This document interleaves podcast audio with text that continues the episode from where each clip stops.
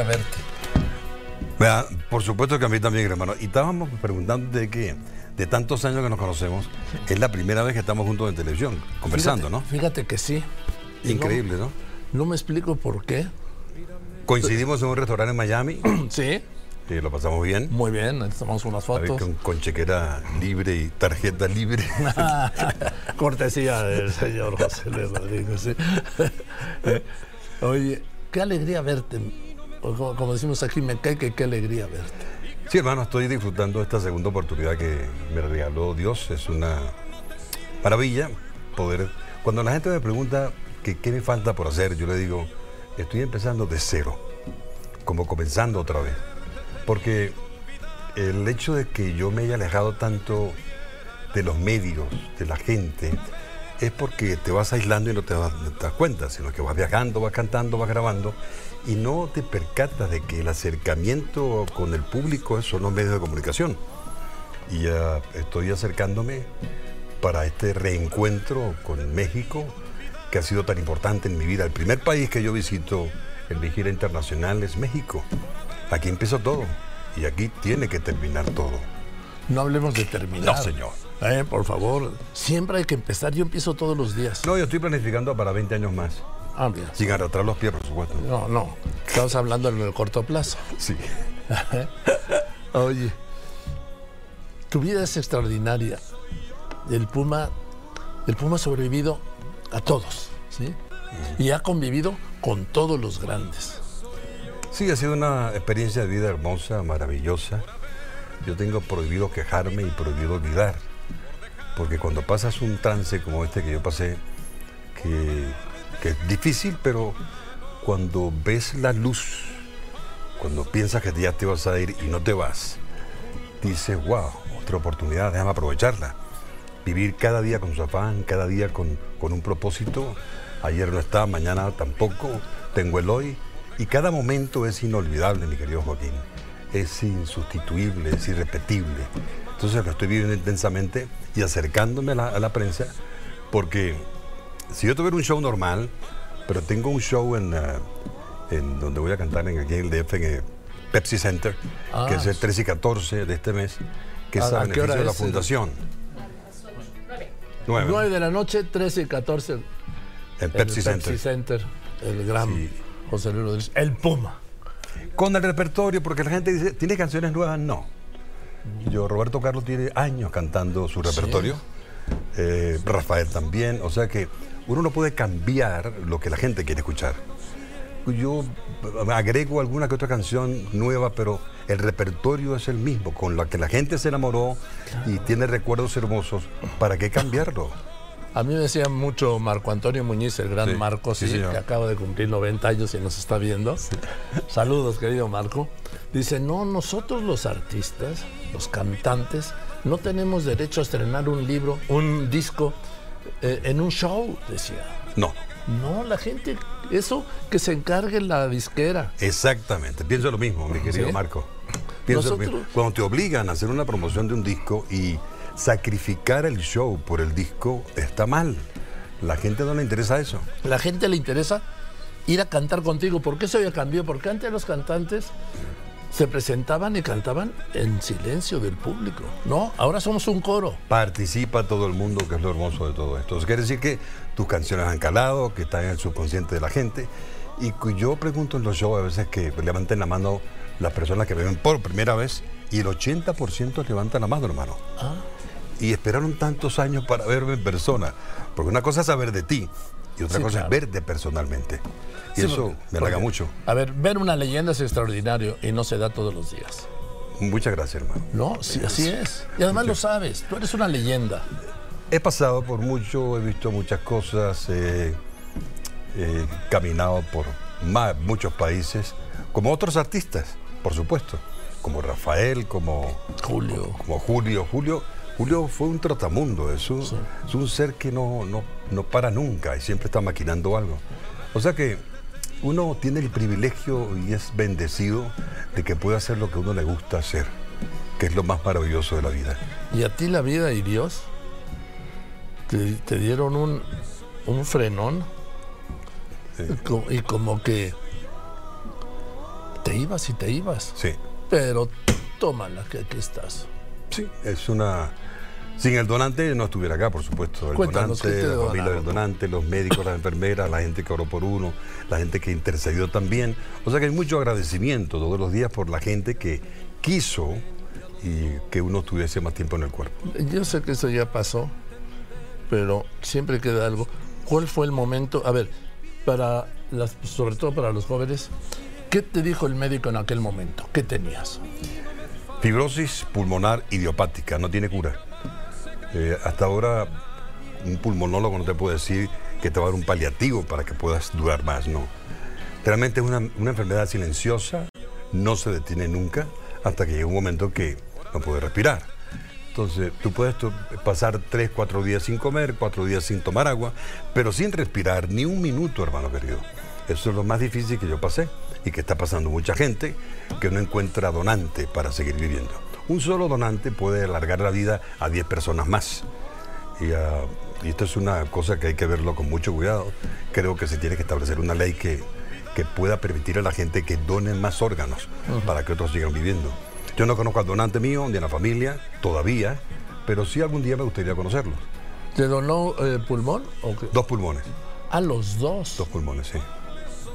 Y eh, los médicos me dijeron, mira, tú eres un caso único en el mundo porque por tu edad eh, tienes, dos opciones. Si te quedas en el cuerpo vas a morir. Si tratas, si tratamos, posiblemente puedas vivir. Y le dije, ok, vamos a tomar el riesgo. Y empezó todo el proceso ese que, que- que los médicos saben. Y hasta que llegó el donante, un primer donante no, no fue, volvimos, esperamos, volvió, pero hasta que se dio. Y realmente es poder respirar, hermano querido, es algo tan... Uno no sabe lo que es el oxígeno. Eso es como, no sé, tratar de respirar debajo del agua.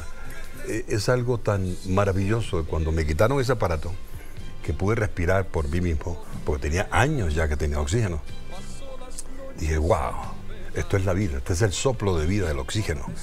Y ah, hermano, estoy viviendo cada día con su afán, estoy disfrutando la vida a cada momento, con mi esposa, que fue una guerrera y es una guerrera, que ha estado conmigo en todo momento. Ahí me di cuenta que sí existe el amor, ok, es eh, un agradecimiento que tengo hacia ella, hacia Carolina, y a, a mi hija también, que estuvo, no es fácil dormir en, una, en un, en un hospital. ¿Cuánto tiempo estuviste con este aparato? Yo estuve danzando por mi casa con la máquina de oxígeno como un par de años. Un par de años. Y cada vez era más y más. Yo me bañaba con 20 litros de oxígeno. Yo no podía atarme los, los cordones, no podía calzarme. Uno se convierte en un niño de tres años, hermano, dos años. Y tú, la gente que está a tu alrededor tiene que hacerte todo. Y cuando te van a operar, te preguntan, ¿tú tienes a alguien que se ocupe de ti y esté contigo 7 por 24 por todos los días? Si no lo tienes, no te operan. Porque esto es una operación de tres y cuatro personas, no de uno solo. Es imposible hacerlo uno solo. Y duró horas. La operación sí, unas siete horas, ocho horas. Pero uno no quiere saber el proceso. No. No, no- no quiero, uno no quiere, no puede imaginárselo. Eh, Peter Seller, el comediante inglés, tenía que operarse de- del corazón. Vio la operación y no se operó y se murió.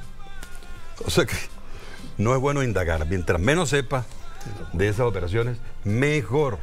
Va más tranquilo el quirófano. Los médicos me dijeron, mira, no, no estamos seguros si vas a vivir. Puedes vivir. Pero tampoco estamos seguros si vas a volver a cantar. Me hicieron la operación, yo empecé y empecé en mi casa desde cero a vocalizar. Tuve un año en eso, tratando de amoldar esto. Entiendo que mi donante no era cantante, porque si no hubiera cantado enseguida, tuve que enseñar esos pulmones a volver a cantar. O sea que es una experiencia que yo sé que hay muchas personas que nos están viendo que están esperando eso. Yo recibo muchos mensajes por, por las redes de qué deben hacer. Yo les digo, no pierdan tiempo, busquen cómo solucionar con el trasplante, porque es darle una, un tiempo que no tienes en la vida. No puedes perder tiempo. Y ah, realmente eso es una experiencia que si estoy vivo es para compartirla, si estoy vivo porque sí existen los milagros, yo soy uno de ellos, y ah, hay mucha gente que está en este momento sin oxígeno, está pasando muy mal y está esperando donantes. Oye, además es un modo de, yo siempre lo he dicho, donar y salvar la vida a alguien es una expresión para mí de inmortalidad. Sí. Del donador. Pero mi querido Joaquín, yo creo que cuando se legisle esto y la familia del donante tenga alguna, algún beneficio, porque a veces le entregan el cuerpo tanto vacío y no tienen cómo enterrar su, su, su ser querido, ¿ok? Porque no tienen dinero para eso. Está bien donar, pero entiendo que debe haber una legislación para que la familia del donante también tenga algún beneficio de eso. Ok, es mi hijo, yo te lo doy, pero ¿y? Todo es una cadena, una cadena de los hospitales, los laboratorios, los médicos, enfermeras, pero cuando llega la familia del donante, ahí se tranca todo. Entonces, yo entiendo que puede haber mucho más donaciones con este método, que hay que legislarlo, por supuesto. Dime, entonces, eh, empezaste a vocalizar, ¿todavía traías oxígeno o ya no? No, ya no. Ya cuando te quitan el oxígeno, lo tienes porque es una cosa mental que viene arrastrando, ¿no? Tú crees que no vas a poder respirar y sí puedes respirar, pero es mental eso. Hasta que ya te acostumbras a vivir del oxígeno, del aire, naturalmente. Pero, hermano querido, esta experiencia, por supuesto, no se la deseaba a nadie. Ah, yo no era fumador, no era tomador, eh, tal vez fumador pasivo, es posible, pero no creo que venga de ahí tampoco. Si conocieran el origen de la enfermedad, tienen la cura para eso. Pero todavía no conocen el origen de esta enfermedad. Dime, entonces empiezas, primero haber sido un paso muy fuerte cuando eh, viviste la primera hora sin el oxígeno, por los primeros momentos. Sí, sí, sí. Fue algo maravilloso, maravilloso, es volver a nacer es eh, algo inexplicable que lo damos todo por garantizado, que está ahí. Pero el oxígeno, hermano querido, es, la vida propia, la vida misma. Y ah, sin respirar un minuto me parece imposible. Apenas que sea buceador y pues, vaya sin máscara abajo. Entonces, empiezas a, a estrenar tus nuevos pulmones para el canto, les, em, les empiezas a enseñar, a educar, a entrenar. Fíjate que el caso mío es casi único. Hay un caso alemán del, coincidencialmente, el que me operó era un alemán también, en, Miami. Y este alemán, mucho más joven que yo, pues está cantando también. Pero mi caso era excepcional porque era muy riesgoso. Mi edad no permitía ya el trasplante es posible que lo aguantara. Pero sí, me dijo el médico, tu caso es único en el mundo ah, y, hay que mostrar que sí se puede aumentar la edad para los trasplantes. Por supuesto que toda mi vida he hecho ejercicio, me he cuidado, eh, depende de tu vida también que hayas llevado. Sí, siempre ha sido muy porque ordenado. el cuerpo te pasa factura, siempre te lo va a pasar. Eh, pero te reitero que no, no era mi estilo de vida ni fumar, ni, ni, ni el licor, ni emborracharme, ¿no? Ni drogas. Ahora, empiezas a, vocalizar y, qué empiezas a sentir, qué te dicen tus nuevos pulmones. Un corto, corto del fiato, la nota larga, muy corto todo, y hasta que vas ensanchando poco a poco con ejercicios, que tiene que ser permanente el ejercicio, y vas eh, aumentando tu capacidad de oxígeno, de aire en los pulmones. Es un movimiento um, lateral y vertical también. Es como, un, como, la respiración del, pez diafragmal. Entonces vas con ejercicio, eh, ensayando, vocalizando, hasta que ya encuentras dónde agarrarte, ¿no? Pero es un privilegio hacer lo que yo hago y lo que tú haces es un privilegio comunicarte con tanta gente. privilegio, privilegio único. Sí, entonces el que que la gente pague un boleto para oírte ahí, o verte, es realmente un privilegio. Y eso lo agradezco muchísimo. En esta gira que vamos a tener por México, pues van a haber estos encuentros, por supuesto. Y ah, la quiero disfrutar muchísimo, pero en mis cinco sentidos, sin nada que me opaque ese momento que estoy viviendo. Pues es que extraordinario, porque me decía hace un momento, estoy empezando de cero. Pues sí, yo creo que uno empieza de cero cada mañana, ¿no? Siempre, no hay que, no hay que dejarse abatir ni, ni... Lo importante no es caerse, es levantarse realmente. Hasta que te vas del cuerpo. Porque humano, animal y planta y hasta minerales tienen que pasar por ese proceso. Oye, vas a estar en la Ciudad de México, pero ¿en dónde más vas a estar? ¿En dónde estoy? A ver. Monterrey. Monterrey, Acapulco, Acapulco. Playa del Carmen. Carmen.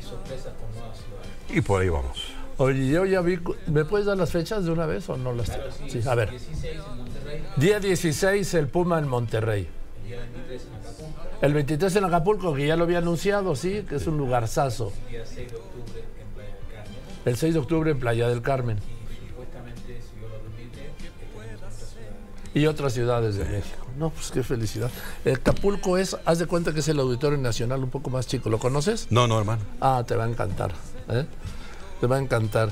Y me da una alegría estar contigo, abrazarte como te abracé después Gracias, hermano. de tantos años y, y ver que pues lo podemos decir sin ninguna arrogancia.